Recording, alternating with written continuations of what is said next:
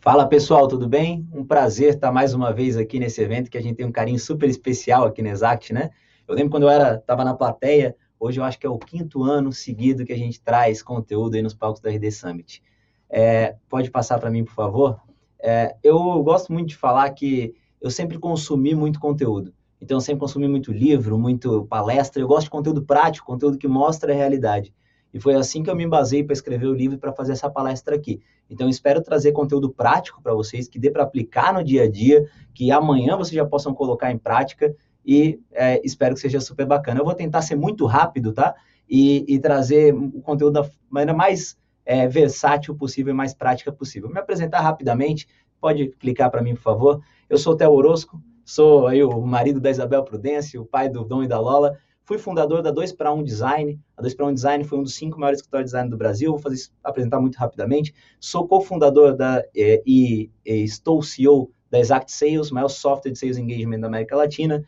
É, estou vice-presidente da DVB, uma das impor mais importantes associações de dirigente marketing e venda do Brasil. Sou cofundador da Stella Expert Network, um, um, programa que eu gosto muito, porque a Stella investiu na série A da Exact, e quando ela abriu o capô, ela achou que fazia sentido que eu compartilhasse um pouco do conhecimento que eu estava adquirindo na Exact com as outras empresas do portfólio, que é um portfólio super rico, inclusive com a RD. E hoje eu tenho uma participação que eu recebo em troca de eu prestar esse, de eu falar com o portfólio e mostrar um pouquinho de conteúdo. É, sou também professor de gestão 4.0 Sales, ao lado do Alfredo Soares, do Dé, da RD, né, do André Siqueira, meu amigo. Sou autor do livro de 0 a 50 milhões, tenho a felicidade de ter escrito esse livro para compartilhar um pouquinho. Ele embasa essa palestra que a gente vai ver hoje, tá? E eu tenho a felicidade de ele estar hoje, mês passado, em 15º mais vendido do Brasil de negócios, na Amazon, na sua categoria entre os top 10. Então tá super legal, os feedbacks estão muito bons e espero que vocês gostem da palestra, tá? Pode passar para mim, por favor. É, eu queria começar conversando com vocês sobre de onde surgem as boas ideias. Eu realmente acredito que as boas ideias elas não surgem do dia do nosso da gente estar tá deitado no sofá e de repente caiu uma ideia mágica do céu. Eu não acredito nisso. Eu acho que as boas ideias surgem vivendo. Vivendo, e por que, que as ideias B2B, né, entre empresas, normalmente surgem de outras empresas? Porque elas estão, a gente está vivendo realidade B2B, a gente está vivendo a realidade das empresas. Foi assim comigo. Então, a minha, a minha ideia da Exact, ela não surgiu de um dia que eu estava em casa, ou que eu estava olhando para alguma coisa. Não, ela surgiu da, da minha dor, da dor que eu vivi naquele momento. Pode clicar, por favor? Quando eu vendi a, a 2 para 1, que é a minha primeira empresa, eu, eu desenhava processos e produtos. E aí eu fui chamado pela, pela Vele Laser, que é uma empresa de máquina laser, uma startup, para desenhar os produtos da Vele. Para, desculpa, os processos comerciais da Vele. Pode passar para mim, por favor. E a Vele, nesse momento, ela já usava resultados digitais, usava agências de conteúdo, usava é, é, Google AdWords, gerava muito lead. O problema é que pouco desse lead convertia em venda, era 4%, algo do tipo. Então, assim, eu gosto de comparar, a Velha nesse momento era como uma loja de luxo na rua 25, sabe? Vai gerar muita gente. O problema é que duas, três vão ter condições de fazer aquela compra, seja por questões técnicas, financeiras ou qualquer coisa do tipo, e eu tenho, às vezes, cinco vendedores para atender essas 50 pessoas que entram por vez. Eu já começo com um problema estatístico, eu tenho que dar sorte desses cinco conectar com um desses dois que tem, que tem condições de compra. Meu segundo problema é, que o seguinte: enquanto eu estou atendendo esses dois aí que têm condições de compra, estão entrando mais 50 e mais 50. E aí eu não consigo dar a devida atenção para eles fazer uma venda bem feita. E era isso que estava acontecendo naquela época. E aí eu comecei a prototipar como eu posso solucionar isso. Então, pode passar para mim. Assim foi a origem da Exact. Foram planilhas de Excel que a gente desenvolveu e deu muito certo, porque a gente pensei assim, se eu aprofundar mais e conhecer mais sobre esse cara, eu vou começar a entender quem faz sentido que o meu vendedor atenda e quem ainda não está pronto, quem ainda não faz sentido. E deu tão certo que a gente saiu de 1,3 para 10,6 milhões de faturamento, fomos o maior crescimento do Brasil naquele ano, depois em outras empresas, eu não estou aqui para promover a Exact. Mas eu só queria mostrar que, assim, não veio do nada, veio de uma dor real que eu estava vivendo. E você que está dentro de uma empresa, você que está no dia a dia, você que quer ser empreendedor, ou você que está querendo um novo produto, um produto adjacente, é no dia a dia que ele vai acontecer. Então esteja atento ao dia a dia. Pode passar para mim, por favor? Eu gosto muito de falar que na velha isso não era um incômodo, isso era uma dor. Então, assim, por que, que era uma dor? Porque a velha não gostava do seu site, por exemplo, isso é um incômodo. Porém, o que fazia ela não vender naquele momento era um número excessivo de leads que estavam indo para a mão dos vendedores que não estavam qualificados. Eu gosto de dizer, para exemplificar essa ideia de incômodo e dor, Eu gosto de contar essa historinha. Pode passar para mim, clica. O cara tava lá no, no dia a dia dele, na praia, e aí chamaram para ele apresentar um jornal de última hora, porque o apresentador original, o principal, não podia ir. Pode passar para mim. Ele só tinha a parte de cima do terno, ele não tinha a parte de baixo. Então, assim, pode passar para mim, por favor. É, isso não, quando ele chegou lá, ele não foi comprar uma parte de baixo de um terno ou qualquer coisa do tipo, porque tinha a mesa que escondia. Isso gerou o quê? Um incômodo. Para ele, ele estava com a parte de baixo errada. Porém, a mesa tapava, estava tudo certo, ele não tinha dor, ele não precisou sair correndo desesperadamente para achar uma solução. Pode passar. Então, eu realmente acho que quando a gente está fazendo uma boa ideia, é muito mais fácil, não quer dizer que não possa ter outro lado, tá? Mas é muito mais fácil a gente vender penicilina do que vitamina. A gente solucionar dores, tá? E eu gosto de falar também que as dores, elas não estão em lugares que são sexy, que está todo mundo olhando. Onde está todo mundo olhando, normalmente, não tem muita oportunidade. Então, por exemplo, quando eu comecei a vender, é, que as pessoas estavam lá olhando inbound marketing era algo muito em voga, RD com tudo, trazendo muito bem esse tema. Todo mundo queria gerar conteúdo. Vendas, é, sempre foi sexy fazer vendas. Todo mundo querendo vender, mas ninguém queria ligar, ninguém queria tomar não na cabeça, descobrir quando é que o cara tava. Isso era horrível. E aí eu olhei e falei, porra, é aqui que eu posso fazer alguma coisa. Primeiro livro que eu li na minha vida, de, na minha, uma das minhas faculdades né, de administração, foi Estratégia do Oceano Azul. E aí eu gosto de falar que a gente tem que achar o Oceano Azul. E o Oceano Azul não está necessariamente no mercado. Às vezes ele está numa característica dentro daquele mercado. Eu tenho amigos, pode passar para mim, clica. Eu tenho amigos que vêm para mim dizer até eu estou abrindo uma hamburgueria, ou estou abrindo uma barbearia, ou estou abrindo uma agência de conteúdo. E eu falo, olha, só toma um cuidado. Tem muito desses caras por aí. Agora a questão é a seguinte: você precisa achar o teu diferencial. Só segura um pouquinho, não passa ainda agora, tem que achar o teu diferencial. É, basicamente, como é que você acha o teu diferencial? Vive isso. Se você vai abrir uma hamburgueria, vai muita hamburgueria. Desenha o que não foi legal da tua experiência nas hamburguerias. Vê a dor que tem. Eu gosto, eu lembro muito de um amigo pessoal meu chamado Lucas Prim. É, ele é o dono da, foi dono da Zigo, agora vendeu a Zigo também ele era dono de uma empresa chamada Kimitashi. Na época tinha muito sushi em Florianópolis. E ele achou uma forma de fazer com que você pedisse de uma maneira muito fácil o sushi pela internet, visse ele sendo produzido, é, desse nota, gerasse engajamento. Ele fez de maneira diferente, já tinha muito sushi delivery. O, o segredo não foi o delivery, foi a forma com que ele fez aquilo acontecer. E ele vendeu essa empresa para o Grupo Trigo. Então, assim, a gente pode achar formas diferentes. E normalmente elas já existem. Aí eu, agora sim pode passar. Aí eu venho com o próximo slide, que eu queria mostrar um exemplo de como elas já existem. Pode clicar para mim, por favor. E o exemplo é super clássico. É o circo, né? A gente tem lá, pode passar, a gente tem os animais no circo, e esses animais, a sociedade já não aceita tão bem isso, mas o principal, em termos de logística, isso é muito difícil. Eu conseguir transportar um animal de um lugar para outro e tal, é muito difícil falando em termos de logística. Pode clicar para mim, e tem um outro mercado, que é o mercado de teatro, de peças, onde a logística é simples, o quadro é muito bonito, só que não tem o impacto do circo no sentido de emoção, de aquela coisa de, meu Deus, ele vai cair, ele vai ficar, o animal vai sair dali. Isso não tem. E será que eu não consigo pegar o meu desafio, que ele é logístico, e ainda incrementar com um quadro mais bonito e fazer alguma coisa? Pode passar para mim. Então, assim, como é que eu consigo ver isso? Muitas vezes está em outro mercado, né? Eu, olhando o circo, olhando o teatro, eu misturo os dois, e aí eu tenho soluções como, por exemplo, o Circo de Solé, que é uma solução genial, que pode, não estou discutindo como ela está agora, mas para aquele momento foi uma solução genial. Então, assim, muitas vezes eu posso fazer isso, como o Prim fez. Tenha certeza que ele não tirou do nada aquela ideia dele de fazer a filmagem do sushi sendo feito e etc. Ele não tirou do nada. Ele entendeu de um outro mercado que já fazia isso, aplicou ao dele e aquilo deu um resultado muito bacana. Eu gosto desse tipo de solução, tá? Eu acho que tem muita oportunidade de oceano azul nesse sentido, quando tu acha bem onde é que está o gargalo. Achei o gargalo, agora é bem mais fácil de eu achar qual é a solução. Achei a dor, é bem mais fácil de eu importar uma solução de outro lugar. Seja para o primeiro produto, seja para eu achar minhas adjacências de produto quando eu já tenho um produto principal, tá? Pode passar para mim, por favor. É, uma outra coisa que eu queria falar com vocês, que eu falo muito no meu livro, é sobre a questão de ter foco, tá? Ter foco e decidir o momento certo para cada coisa. Isso é um capítulo do livro.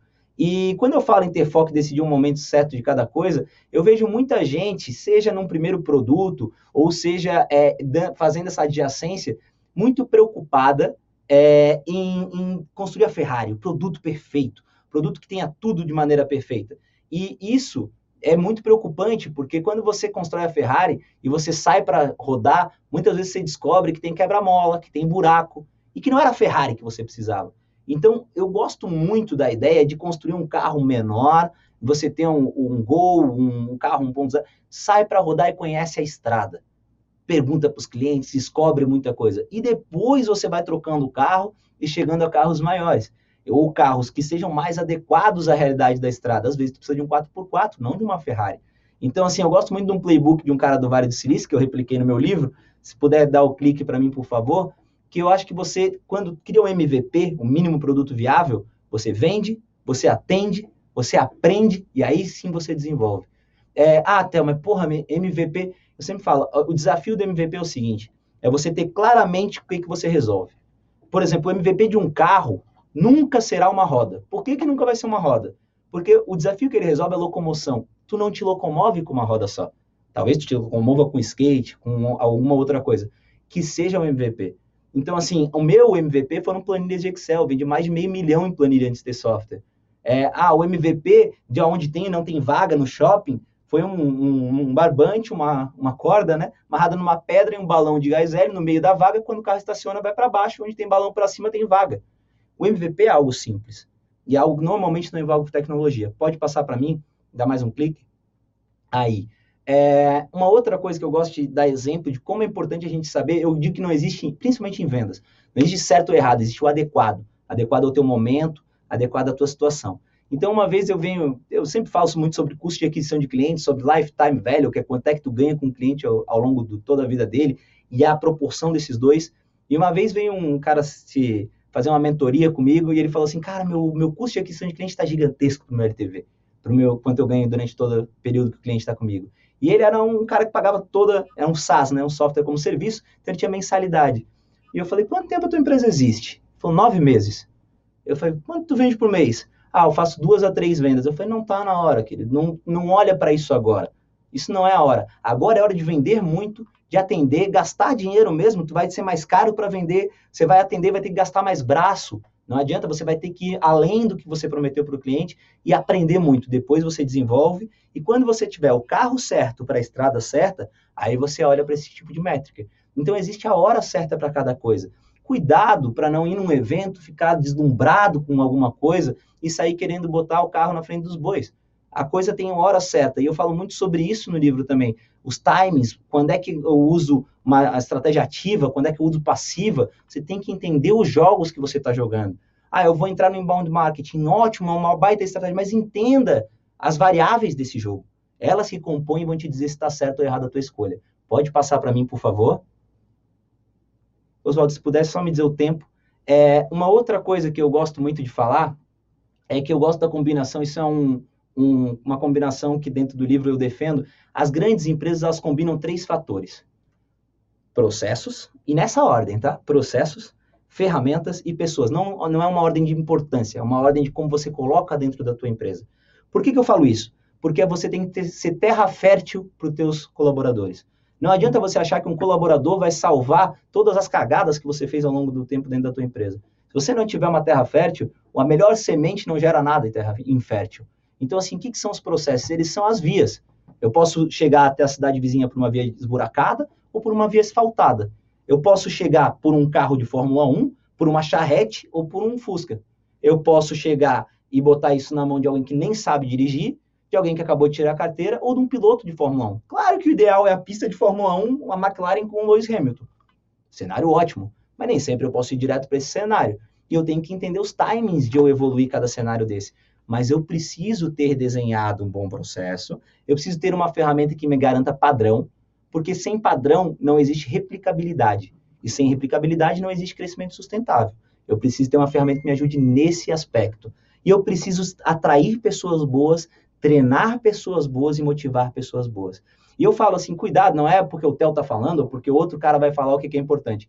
Eu gosto de playbook, estuda o que já aconteceu. Isso aqui não é, não sou eu quem estou dizendo essa combinação de três fatores. Isso aqui é uma combinação que ela está por trás de todas as empresas que deram certo. As empresas que deram certo entenderam essa combinação, entenderam que elas precisam de processos bem desenhados, de, de ferramentas que gerem padrão e de pessoas boas e motivadas e preparadas para aquela situação. Pode passar para mim, por favor?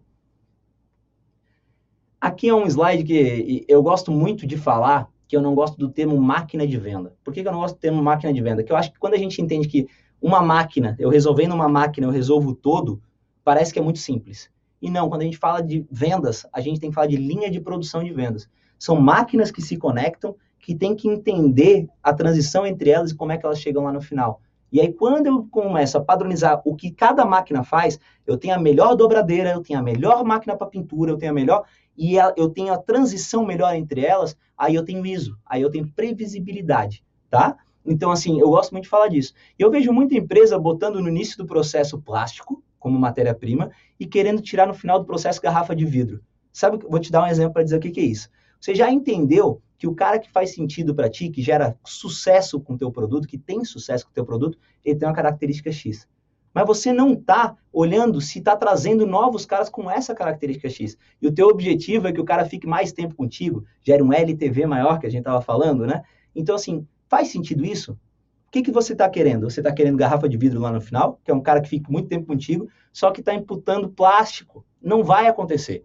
Você tem que começar a retroalimentar e dizer, olha, isso é garrafa de vidro. Agora eu vou atrás de botar garrafa de vidro no meu processo. E aí eu começo a olhar como uma linha de produção.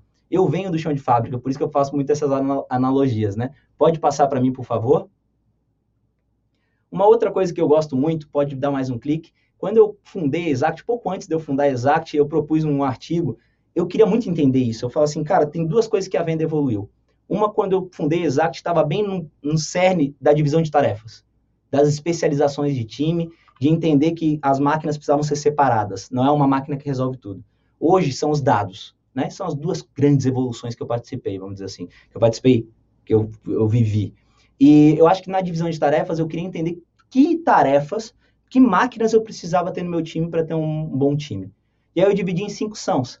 Uma máquina de atração, como é que eu trago esse cara para perto de mim? Eu posso trazer ele passivo, com inbound marketing, por exemplo, gerar o tal do MQL, ou ativo, como é que eu segmento quem é bom e quem não é bom para eu atender, quem tem a característica para qual vendedor, como é que eu traciono, como é que eu conduzo, achei, tenho problema, eu tenho a solução, como é que eu linko essas duas coisas. Ao longo desse processo, eu estou tirando gente do meu funil, dizendo, ó, oh, não está pronto, e tem gente que diz, ó, oh, não estou pronto, está saindo. Como é que eu vou fazer a nutrição desses caras para voltar eles em algum momento quando estiverem mais prontos? E lá no final, hoje eu adicionaria mais um são, vamos dizer assim. Eu tenho a retenção, como é que eu mantenho eles comigo, e como é que eu expando, como é que eu tenho a expansão. Como é que eu aumento? Como é que eu engajo? Deixo ele tão feliz que ele compra outros produtos, que ele aumenta a conta dele. Então, acho que isso é muito importante. Pode dar um clique.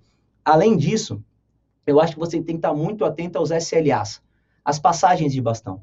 O que, que a segmentação tem que entregar para o time de tração, para o time de vendas? O que, que o pré-vendedor, o SDR, tem que entregar para o time de vendas? Quais as características? Isso tem que estar documentado, tem que ser característica objetiva. E aí depois tem que ter um feedback. O time de venda tem que dizer, peraí, ó, para venda, isso aqui deu certo, isso aqui deu certo, isso aqui não. Isso aqui não chegou. A gente faz isso dentro do software, por exemplo, ah, ele dá o feedback de visita, que a gente chama. Ele fez a visita e ele fala, ó, o cara era o tomador de decisão, as informações estavam erradas. Isso aqui tava, depois pode gerar até um score para gerar uma bonificação ou qualquer coisa do tipo. Pode passar mais um, dar um clique. E outra coisa que eu acho fundamental, grande diferença do americano e brasileiro na minha visão, é que o americano ele já entendeu que ele precisa, já entendeu faz muito tempo, duas coisas na realidade. Uma, ele é muito, ele, ele gosta do risco e a gente é avesso, avesso culturalmente ao risco. Segundo, ele entendeu que as boas coisas se derivam de bons padrões. Então, o americano ama padrão, né? O processo padrão. E ele entendeu que padrão gera previsibilidade para ele e previsibilidade gera escala. E escala gera crescimento escalável. Então, assim, é basicamente cuidado porque se cada um dentro dessa máquina fizer de um jeito, como quiser, perguntar o que quiser, fizer o conteúdo no dia, lançar o conteúdo no dia que quiser, escrever com a keyword que quiser, você não tem previsibilidade. Pode ser que um dia dê muito certo, no outro está dando muito errado. E, o conhecimento dessa pessoa, quando ela sai, você não conhece, consegue replicar em outro. Então é muito importante o padrão e os processos bem desenhados. Pode passar para mim, por favor. Uma outra coisa que eu gosto, tem um cara chamado Yaco, da Winning by Design, eu gosto muito dele, ele fala que, já pensou tu ir num médico e o médico diz assim, Theo, toma esse remédio aqui que ele é fantástico para ti. Ele não me fez uma pergunta, não me fez um exame e está me indicando que remédio que eu vou tomar. Isso não é colocar o cliente no centro. Colocar o cliente no centro é entender ele antes de mais nada. Eu não vou confiar nesse médico. E a gente tenta vender assim. Pode passar para mim, por favor? E quando eu falo que a gente tenta vender assim, não é descobrir o que o cliente quer. O médico não está lá para descobrir o que você quer, que remédio que você quer tomar. Ele está lá para descobrir o que você precisa. E eu acho que é isso que tem que mudar na cultura do brasileiro. A gente tem que descobrir o que, que o cliente precisa. E eu acho que isso é fundamental. Eu acredito que isso é fundamental. Pode passar para mim, por favor? Além disso, eu acredito que colocar o cliente no centro é não desperdiçar os touch points. Se você conversou com o cliente, aprende com essa conversa. Eu de perguntar, quantas empresas seu time de prospecção falou no mês passado? 100, 200, 2 mil, 3 mil? E o que, que você aprendeu com isso? Quantos por cento desses usam cada concorrente? Quantos por cento desses tem cada característica técnica? Quantos por cento desses está feliz com cada concorrente? Se você não sabe me responder isso, você está rasgando dinheiro. Porque isso deveria ser importante, clica para mim, tanto para definir quem é o cliente ideal para você trabalhar, quanto para definir time de produto. Eu preciso melhorar essa funcionalidade, porque X% dos meus clientes não estão comprando, porque tecnicamente o concorrente tem isso e eu não tenho. Time de marketing, a gente precisa falar sobre esse assunto, porque o cliente está chegando aqui sem saber, sem ter conhecimento sobre isso, isso, isso. Isso é growth hacking. Além de, eu, de retroalimentar, eu poder prototipar. Então, eu tenho um cliente, por exemplo, que é aluguel de máquina. Aí ele tem que montar um galpão para alugar máquina em cada cidade. Por que, que ele vai montar o galpão na cidade sem antes conhecer o, a cidade? Então ele prospecta naquela cidade, levanta dados, entende o que, que eu preciso melhorar no meu produto, vale a pena ou não vale, e depois monta. Isso é growth hacking. É a gente aproveitar melhor. Então, esse, a, a área que mais tem contato com o teu mercado é a prospecção. Você tem que extrair dados, deixar esses dados estruturados, e só é possível isso com o processo. Pode passar para mim, por favor? Um exemplo prático nosso aqui na Exact, pode passar. Até eu não ia botar como da Exact, mas acho que eu vou abrir bastante, tá? Então, assim, a gente aqui fez um estudo na nossa base. Quais são os, os tipos de combinações que geram os clientes com mais sucesso e mais dificuldade de chegar no sucesso? E aí a gente decidiu que a gente não vai trabalhar com esses de mais dificuldade até que eles atinjam algumas coisas que gerem um perfil de mais sucesso. Pode passar. Nisso, um cliente, por exemplo, que queria muito fechar com a Exact, pode dar o clique para mim, é, ele chegou para a gente e falou, cara, eu quero comprar de vocês. Se puder dar o um clique para mim, eu agradeço. É, e aí, e para a gente, quando ele chegou e falou assim, cara, eu quero trabalhar com vocês, eu estou ciente que eu tenho menos oportunidade de, de fazer isso, mas eu quero trabalhar. Eu poderia fazer para ele, então tá, então vou trabalhar e assina aqui que você está sabendo dos riscos. Mas eu prefiro ainda botar ele no centro, pode clicar e dizer para ele, cara, calma aí, olha só, eu tenho outras alternativas, eu tenho algumas planilhas que podem te ajudar, eu tenho um fornecedor, uma outra empresa que pode te ajudar com isso, isso e isso. Pode clicar para mim, por favor. É, então, assim, eu prefiro a alternativa número 2. Clica para mim mais uma vez, por favor. É, uma outra coisa que eu falo no livro, que eu acho que esse capítulo é fundamental, é entender sobre pessoas e sociedades. E uma das coisas que eu falo é sobre arquétipos. Existem os arquétipos e por que, que eles são importantes? Porque quando eu estou me comunicando, eu tenho que entender o outro lado. Eu gostava muito quando eu fazia atendimento pessoal, né? Que a gente hoje não pode, mas a gente fazia atendimento pessoal, pode clicar. Eu sempre fazia uma pergunta para o cara, fazia falar assim, cara, eu não estou conseguindo conectar meu computador na televisão. É, você pode me ajudar? Você pode resolver para mim? Ele, se ele viesse, se levantasse, tentasse me ajudar, muito provavelmente ele tinha um arquétipo do herói. Muito provavelmente. Se ele chamasse a TI, se ele dissesse, putz, eu vou ver, é, pô, deixa eu mas se ele dissesse, não, deixa que eu resolvo, ele tinha um arquétipo do herói, era claro. Adiantava eu chegar para ele com uma solução? Não, o herói só existe, Batman só existe porque Gotham estava um caos. O herói não existe, se Gotham tivesse tudo perfeito, não tem problema, Batman não existiria, amigo. Então, assim, eu preciso mostrar para ele a situação caótica em algumas determinadas situações dentro da, da, empresa dele, sem julgar, só mostrar, só e deixar que ele venha com a solução e seja o herói. E a solução eu tenho que fazer meios que seja a minha. Então é assim que eu vou lidar. E é totalmente diferente de alguns outros perfis aqui. Então eu falo um pouquinho sobre como lidar com cada perfil desse, e eu acho que isso vale, muito, vale muito a pena. Aqui nosso tempo é curto, eu não posso falar muito sobre cada um deles, mas eu adoraria.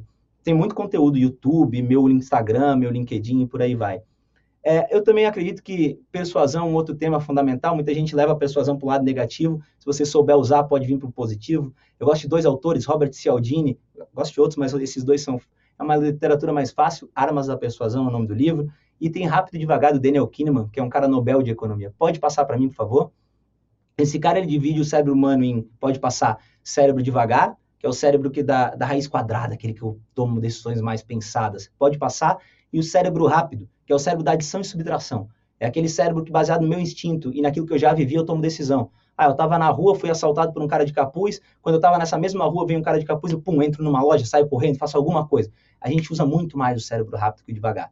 Pode passar para mim, a gente vai fazer um exercício para eu mostrar o cérebro rápido, tá? Então, o cérebro rápido é isso, é adição e subtração, ele é simples. Pode passar, um pão e uma água custam R$ 2,50, pode passar de novo, então o pão custa R$ reais a mais que a água, pode passar de novo, logo a água custa 50 centavos. É cérebro rápido, né? Eu, a adição e subtração, quem não conhecia, tem, provavelmente disse, é, balançou a cabeça positivamente. Só que quem conhecia sabe que está errado, né? Pode passar de novo, custa 25 centavos.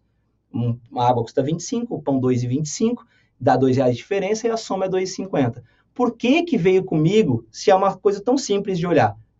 Porque eu trabalhei, eu aumentei o ritmo de fala, eu falei que ia ser subtração e adição, eu conduzi vocês a uma linha de pensamento, e isso é gatilho mental, isso é persuasão. Pode passar, eu posso usar isso a meu favor, positivamente, indo para o lado bom da força, vamos dizer assim, ou fazendo aquele lado mal da força de convencer as pessoas para um caminho errado, como é o caso aqui, né? Convencer para cometer um erro. Pode passar aqui. Eu vou dar um exemplo, tá? Então, assim, em 0,0001% dos casos do mundo da, tem, dos voos tem acidente aéreo. Pode passar? Aí eu vou lá e antes de sair de casa, vejo um acidente terrível na televisão. Pode passar? eu continuo com as mesmas estatísticas quando eu entrei no voo. Só que a partir de agora eu vou rezar para santo que eu nem conhecia. Por quê? Porque o viés da disponibilidade. Então, por exemplo, antes de fazer uma reunião com uma startup, eu posso mandar para ela um artigo da Endeavor dizendo que, olha, X% das startups quebram porque não tem boas ferramentas comerciais ou não tem processos comerciais. A minha chance de fechar é muito maior. Isso é só um exemplo, tem vários exemplos que eu posso usar.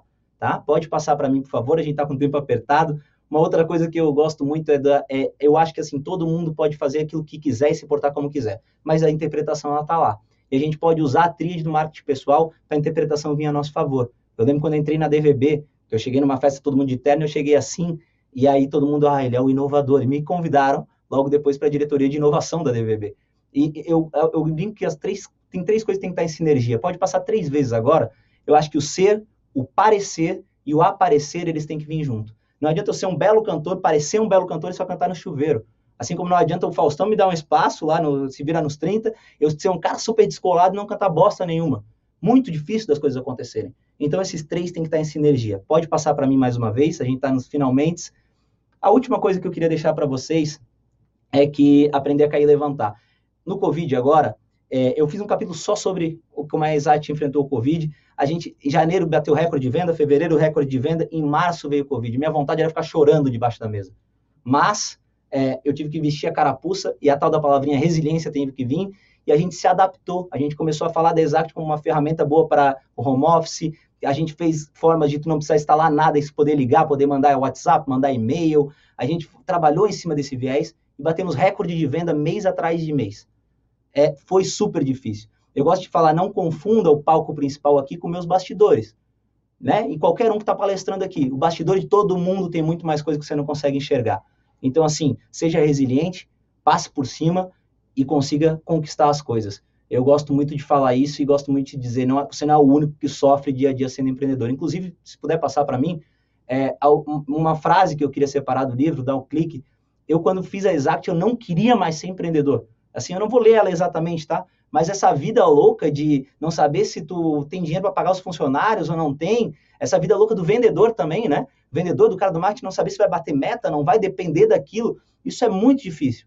Mas é, na minha opinião, é isso que te faz ser um cara melhor, mais resiliente, te faz, eu tenho muito orgulho do que a gente fez no Exact, a gente é uma empresa de 300 funcionários, está indo para 500 funcionários, a gente está com 60 vagas abertas, se alguém quiser conhecer, fica à vontade.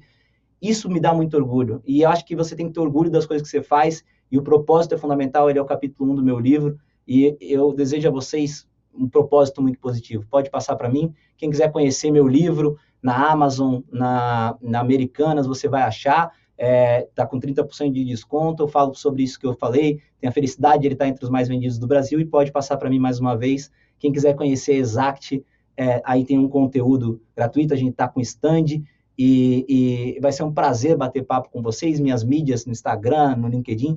avaliem a palestra, espero que vocês tenham gostado. Se comprarem o livro, me falem se gostaram. Pode criticar, pode vir me falar, fiquem tranquilos. É, eu realmente é, gosto muito aqui do evento, espero ter passado coisas muito práticas, muito aplicáveis, e espero ter gerado valor. Espero que o ROI do tempo que vocês estão investindo aqui, do dinheiro que investiram, venha muito rápido e que eu ajude nesse ROI, tá? Então, assim, foi um prazer, muito legal. Espero que vocês aproveitem o evento, espero que a palestra tenha sido útil, tá bom? Um beijo, de verdade. Obrigado, RD, por, pelo espaço novamente. Quem quiser conhecer a Exact também tem um stand da Exact aqui e a gente está à disposição, tá? Tanto para quem quiser entrar, ser colaborador, para quem quiser comprar, fique todo mundo à vontade, tá bom? Obrigado, gente. E vamos fazer negócio, vamos fazer a diferença, porque é o empreendedorismo que pode mudar o nosso país, tá bom? Grande abraço, valeu. Tchau, tchau. Tchau, tchau.